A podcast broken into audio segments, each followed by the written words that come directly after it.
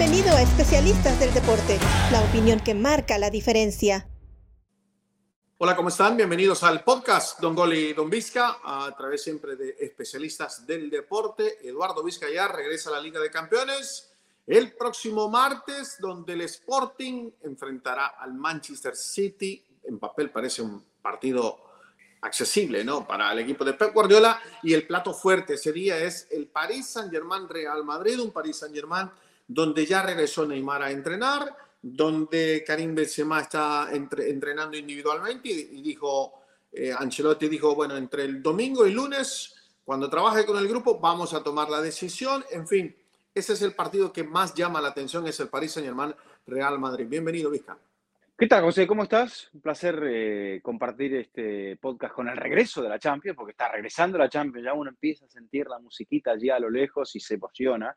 Te pregunto qué, partido te va a tocar transmitir en la semana, porque hay muy buenos partidos realmente, así que seguramente algo lindo nos vas a traer. Sí, sí, sí. La sorpresita se la damos más adelante, ¿está bien?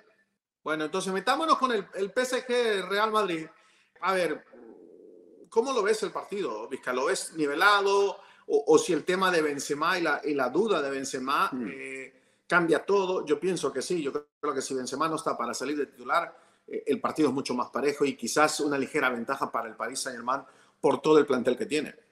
Bueno, yo creo que eh, es, es, un encuentro que, digamos, va a poner a prueba a los dos entrenadores. Me da, a mí me da la sensación, y es solamente una ligera sensación, de que el que mejor se pudo preparar desde el fallido sorteo, desde la finalización de la fase de grupos hasta aquí, ha sido el París, un equipo que cabalga en su liga, que fue eliminado de una de las copas, pero que es evidente que, se pudo poner a punto. Está el tema de Neymar, pero está bien Messi, está bien Mbappé, está ese tema también de la renovación de Mbappé, que me parece que algo los dirigentes deben haber acordado con Kylian. Entonces, en el papel, en el papel, el que luce mejor es el París, pero el que tiene toda la experiencia, el que tiene eh, todas las copas en su vitrina es el Real Madrid. Y yo creo que por más que estos jugadores, eh, salvo en el caso de Gareth Bale y de ahí algunos campeones como Casemiro, eh, como Carvajal, Marcelo, Modric, Tony Cross, creo que esa experiencia, ese know-how, como le diría en inglés, pesa mucho. Y que, bueno, los que tienen el objetivo de pasar son los del París, saben que tienen que hacer un partido muy bueno, con muy pocos errores, pero a mí me da la sensación de que el equipo de Pochettino siempre te puede llegar a conceder algo defensivamente. La fase de grupos no fue sencilla, les tocó el City, un equipo que me parece que, al cual le ganaron en casa, pero que con el, con el cual no la pasaron bien. Pero el Madrid, vamos a ver qué, qué postura toma, porque sabemos, José, que el Madrid te puede jugar un poco más replegado, darte la iniciativa y tratar de matarte de contragolpe, pero creo que pierde mucho o perdería mucho en esta clase de partidos sin Karim Benzema. El fin de semana puede ensayar un, tema de un ensayo general en el caso de que Karim sea suplente, que quizá sea el escenario más eh, posible de cara al partido de la ida. Sí, y el Paris Saint-Germain también tiene más opciones, Vizca, porque ellos también tienen sus problemas. Ya decíamos, Neymar que viene regresando, pero en caso de que Neymar no pueda, no pueda ser titular, que me parece que no lo va a hacer porque apenas son seis días, pero el jugador tiene la última palabra eh, y Pochettino tiene mucha presión en caso de que Neymar esté listo. Es que también Pochettino cuenta con, con opciones, o sea, Di María puede fácilmente acompañar al ataque, eh, está Icardi, sigue estando Mbappé, sigue estando Messi y ya sabemos también, Vika, que, que, este partido tiene morbo, que tiene otra motivación extra. En el caso de Messi, ¿no? Messi cada vez que, que ha enfrentado el Real Madrid, eh, Leo eleva su nivel. O sea, Paris Saint-Germain, eh, quizás con muchas dudas colectivamente, eh, el Real Madrid muy fuerte colectivamente, pero yo insisto, ese tema de Benzema lo nivela todo y quizás, quizás ligeramente por los nombres que ya te mencioné y otros, el Paris Saint Germain tiene, tiene cierta ligera ventaja. Y abriste allí una, puerta que, que, nos había como quedado inadvertida. Eh, Messi hace rato que no le marca al Real Madrid y Messi vuelve a enfrentarse al Real Madrid desde aquella eh, semifinal, eh, si no me equivoco, es en 2011. camino a, a, Wembley, a la final de Wembley, con, con, una gran exhibición en el Santiago Bernabéu. A ver, es la historia, son dos elementos muy importantes de la historia del fútbol. El Real Madrid por lo que representa para la competencia y Lionel Messi, uno de los más grandes jugadores de la historia. El hecho de que se enfrenten, yo creo que a la UEFA le hizo portarse las manos y decirle a los inversores, aquí es donde tienen que poner el dinero, porque esto tiene la historia, tiene el prestigio, tiene, tiene todo, y bueno, la UEFA tendría que ceder ante esas presiones que se generaron anteriormente. Pero me parece que un partido como estos, con todos estos elementos que han venido pasando, la repetición del sorteo de por los inconvenientes y demás, yo creo que es demasiado pronto para tener un partido tan grande. Pero hoy por hoy tenemos este fútbol. Y hablabas también de, los cruces de caminos, de las relaciones entre el París y los cataríes, entre el Madrid y los cataríes. O sea, no le falta nada a este, este partido, José, no le falta nada. No, no le falta nada. Le, sobran ingredientes, porque fíjate, no hemos mencionado el tema de Keylor Navas, que regresaría ¿no? a enfrentarse a su ex equipo en caso de que sea titular, porque también ahí Pochettino tiene eh, esa, esa competencia con, con Gigi Donnarumma. Eh, no hemos mencionado a Sergio Ramos, que también se fue por la puerta de atrás. En eh, fin, a este, a este partido le falta, le, sobra, mejor dicho, ingredientes, le sobra morbo. Eh, ojalá, ojalá cumpla con las expectativas que, que todos tenemos para ese partido. Sí, totalmente, porque fíjate que no hablamos de las posibilidades desde el punto de vista de lo táctico, que dependerán mucho también de los jugadores que tenga a disposición Ancelotti, que me imagino que aparecerá con su mediocampo de gala, que aparecerá con una defensa comandada por Alaba, eh, que tiene a Courtois en un gran momento, que tiene a Vinicius en un gran momento también. O sea, eh, el Madrid de repente es el viejo campeón, pero sal de viejo me parece que tiene eh, veterano al mediocampo, no tiene nada de viejo, tiene un entrenador campeonísimo como jugador y como conductor en esta Champions que quiere algo más. Yo creo que lo que te decía, si nos tocaba como final, daba para una previa de semanas, y es, bueno, es, un octavo de final nada más. Y encima de todo la historia que tiene hasta en esta misma instancia. Sí, es, es, una final adelantada en esta, en esta jornada de Liga de Campeones que viene el, martes. Eh, por otro lado, el Salzburgo también estará jugando contra el Bayern Múnich. Ahí me parece que es la misma situación del Manchester City contra el Sporting. Uno grande contra uno pequeño. Eh, David contra Goliat. Salzburgo tendría que hacer un partido perfecto y, y que el Bayern salga desenchufado de esa noche. Pero el partido que llama la atención, el juego que llama la atención es el Inter-Liverpool, una prueba eh, quizás de la más difícil que va a tener eh, el Inter en, este año, Vizca, porque lo decíamos ¿no? en nuestra emisión de, Don Gol y Don Vizca, que este Liverpool es mucho más reforzado, mucho más fuerte ahora con la llegada de Luis Díaz. Sí, totalmente. Eh, en cuanto al Bayern, fíjate lo que es un poco la suerte del sorteo. el Bayern ve desde afuera como el Madrid y el París se tienen que eliminar entre ellos. Y al Bayern le toca un vecino de Austria, el Salzburgo, que no es, es un equipo que, eh, con esta denominación no había llegado nunca tan alto en la Champions. O sea que esto habla por sí solo del peso del partido, histórico al menos, o del favoritismo en el papel.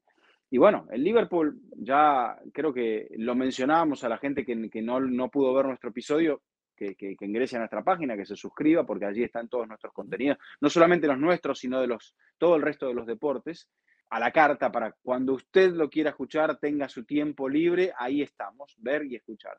Entonces, e, es un Inter que ha mejorado con respecto en la competitividad europea a lo que había hecho con Antonio Conte. Por fin logró superar una, fase de grupos. Eh, no pudo ser más que el Real Madrid, pero me parece que es un Inter más competitivo. No lo tiene Lukaku, pero creo que tiene un equipo que sigue siendo duro y difícil. Entonces, va a ser duro y difícil para el Liverpool. Yo creo que el Inter eh, tiene que hacer un partido muy inteligente, tiene que jugar muy juntito para no permitir oportunidades. Y ya habíamos mencionado también el tema de Salah y de Mané. Ya han dejado detrás uno perdedor y otro ganador la final de la Copa Africana de Naciones. Mucho más adelante les viene el, doble partido para ver cuál de los dos va a ir a la Copa del Mundo. Pero el Liverpool me parece, por lo que ha mostrado en, esta semana, José, es otro de los candidatos al título. Mala suerte ha tenido el Inter, pero cuando uno es segundo de grupo, le pueden tocar estos, estos rivales. Sí, sí, sí, durísimo. Eh, otro partido muy atractivo de esta jornada de, de Liga de Campeones que inicia el martes. Eh, a ver, adelantémonos un poquito más, lleguemos hasta el jueves, porque el jueves está de regreso la Europa League y entre los partidos más atractivos está ese Barcelona-Napoli. Ya de por sí, eh, ver al Barcelona compitiendo en Europa League ya es una sorpresa, pero eso, eso está claro, Vizca. Xavi Hernández y el Barcelona no se pueden permitir más sorpresas. Me explico, ¿no? O sea, tienen que salir a ganar esta Europa League. Correcto. Sí, sí, sí. Bueno, antes también mencionar el partido del Sporting contra el Manchester City, que ese es otro de los encuentros de la Champions de esta semana de, la primera parte de las idas de los octavos de final. Pero sí, cayendo en el tema de, del Barça-Napoli, eh, bueno, el Barça creo que solamente pudo demostrar algo en esa fase de grupos nefasta contra el Dinamo Kiev. En el resto no pudo hacer nada, ni siquiera pudo hacer goles, no le pudo hacer al Benfica. Mm, creo que le hizo precio el, Bayern en los dos partidos. Y ahora está en otra fase, ahora está en otra situación. Pero habrá que ver también cuál es el sentido de la prioridad que el Barcelona, eliminado por el Athletic Club de Bilbao en la Copa del Rey, le va a dar a esta Europa League. Creo que irá viendo, irá tanteando las aguas. Al Napoli lo puede llegar a tomar medio distraído, mirando para otro lado, porque quizá el Napoli, y ya lo estamos viendo, peleando por el título de la Serie A. Entonces también el Napoli va a decir, entre ser campeón de la Serie A y ganar la Europa League, ¿qué es más importante? Ser campeón de la Serie A. Eh, para el Barça, bueno, yo creo que ya la suerte le ha cambiado, José. El, viento le viene a favor y creo que lo más probable es que termine entre los cuatro primeros de, de la liga. Entonces, bueno, ¿Por qué no soñar con ganar un título que nunca ha ganado antes el, el Fútbol Club Barcelona? Pero se sabe que el camino es largo, que hay que jugar este playoff, que hay que jugar octavo, que hay que jugar cuartos, hay que jugar semifinal, hay que jugar la final. O sea, deberían ser nueve partidos, si no son nueve partidos fáciles. Entonces, es muy demandante desde el punto de vista, desde lo físico y lo mental. El camino comienza en Camp Nou contra este Napoli, que, es un equipo valiente, pero que me parece que aunque el Barça no pueda contar con Dani Alves, y fíjate lo que, está bien, podía inscribir solamente tres refuerzos, eh, agregarlos al roster de, la de la Europa League. Pero, pero bueno, lo deja de lado Alves, será una oportunidad para Dest, pero creo que es un jugador que si uno quiere ganar un título, lo quiere tener en sus filas, no lo quiere tener en la tribuna. Sí, ojalá esa decisión al cuerpo técnico no le pase factura, Vizca. Yo, yo sinceramente cuando cuando eh, estábamos hablando de ese tema y, que solo podía inscribir a tres jugadores, eh, yo no veía posible, por lo menos en mi, manera de ver las cosas, cómo Dani Alves se, queda, se podía quedar fuera de la, Europa League. Eh, Xavi Hernández decide no incluirlo, se toma un riesgo grande, es cierto, está Mingueza, está Sergi Roberto, está Sergio Des y es la gran oportunidad para el jugador estadounidense. pero, insisto, creo que la decisión pudo, pudo ser fácilmente cualquiera de los otros jugadores porque por el lado derecho, Vizca eh, eh, de extremo tiene muchísimas opciones. Traoré, Ferran Torres, Aubameyang puede jugar por ahí, eh, Pedri, Gaby, en fin, hay muchísimas opciones. Ojalá esto no le termine pasando factura al Barça. No, no te olvides también de un tal Usman Dembélé, que sigue siendo jugador del Fútbol Club Barcelona y que me parece que si ha de tener minutos, deberán aparecer en la Europa League Habrá que ver cómo lo trata la gente, eh, ese es otro tema, pero, pero bueno, son, cuando un jugador toma decisiones y no son populares, eh, debe saber en qué va a poner el foco, en la decisión que tome o en la recepción y la aprobación que le vaya a dar la gente. Ese es el tema, pero eh, era difícil lo de Alves, sobre todo teniendo en cuenta, pensarlo desde este punto de vista. Alves tiene 38 años. Era el cuarto de los refuerzos. El equipo necesitaba poder ofensivo.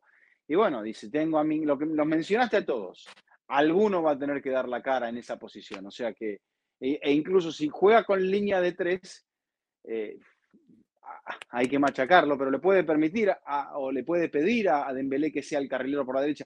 Araujo jugó de lateral derecho con la selección uruguaya también, o sea, opciones tiene, pero cuando uno se queda fuera o deja fuera a un jugador como Alves, especulando con que no, no lo va a necesitar porque es veterano, y por ahí se equivoca, porque creo que Alves es esa clase de futbolista al, cual no hay que mirarle el número de documentos. Sí, yo creo que sí. Bueno, vamos a ver qué pasa. Vizca, creo que ya hemos tocado lo suficiente eh, en el podcast de lo que vendrá en Liga de Campeones y también en Europa League. La final de esta semana estaremos hablando de, de lo que nos dejó esto ¿no? y lo que vendrá más adelante. Así que eh, no sé si tienes algo más que agregar. No, no, eh, desearte que tengas una buena semana, que vayan muy bien las transmisiones, te estaremos viendo, te estaremos escuchando. Así que eh, eso, José, que sea una buena semana en el regreso de la Champions. Sí, sí, sí, así será, Vizca, un placer. Igualmente.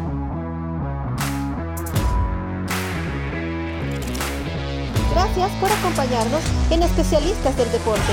Hasta la próxima.